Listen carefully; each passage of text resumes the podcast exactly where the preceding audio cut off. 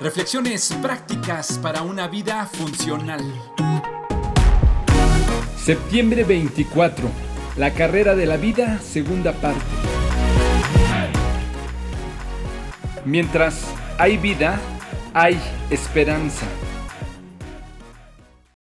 El recorrido de la carrera está diseñado para correrse por algunas de las principales avenidas de la ciudad, pero también incluye transitar por las calles de algunos barrios y colonias del centro de la misma. La ruta nos hace pasar por varios lugares emblemáticos de la ciudad y varios negocios. Pasamos por al menos tres gimnasios y algunos de sus miembros estaban ahí con ropas deportivas animándonos. Algunas personas salen de sus casas y los niños gritan y quieren tocar la mano de algún corredor.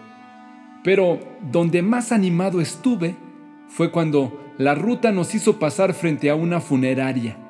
Había ahí un servicio, pues las puertas estaban abiertas, con una carroza estacionada afuera y gente parada en las escaleras.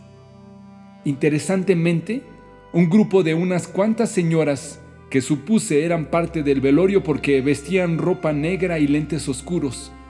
Justo al pasar frente a la funeraria, nos aplaudían y nos daban ánimo. Una de ellas en particular gritaba con fuerza y levantaba las manos. ¡Ánimo, corredores! ¡Sí se puede! ¡Están vivos! ¡Celebren la vida!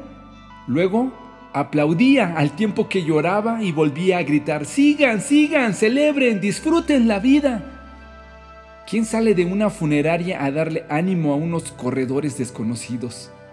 ¿Qué relación tendría ella con la persona que falleció? No lo sé. Pero ante sus gritos sentí ganas de detenerme y abrazarla. No sé si para agradecer su ánimo, para consolarla o por ayudarme a recordar que estoy vivo.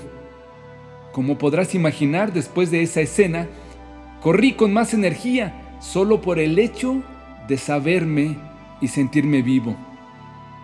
Quizá no tienes la salud que quieres, quizá no tienes los recursos que deseas, tal vez no has logrado todas tus metas, seguramente has fracasado algunas veces, quizá estás en la peor de tus crisis, pero les recuerdo que si me están oyendo es señal de que están vivos. Y eso, mis amigos, nos pone en el plano de las posibilidades, en el ámbito de la oportunidad. Nos abre la puerta a seguir insistiendo, a aprovechar el tiempo, a hacer y hacer. Pasar corriendo frente a esa funeraria, oír a esa mujer llorar y animarnos, me hizo recordar lo que ya todos sabemos. Mientras hay vida, hay esperanza. Levántate y haz lo que necesitas. Les repito lo que oí. Sí se puede. Están vivos celebren la vida. Todo lo que hagas, hazlo bien, pues cuando vayas a la tumba no habrá trabajo, ni proyectos, ni conocimiento, ni sabiduría.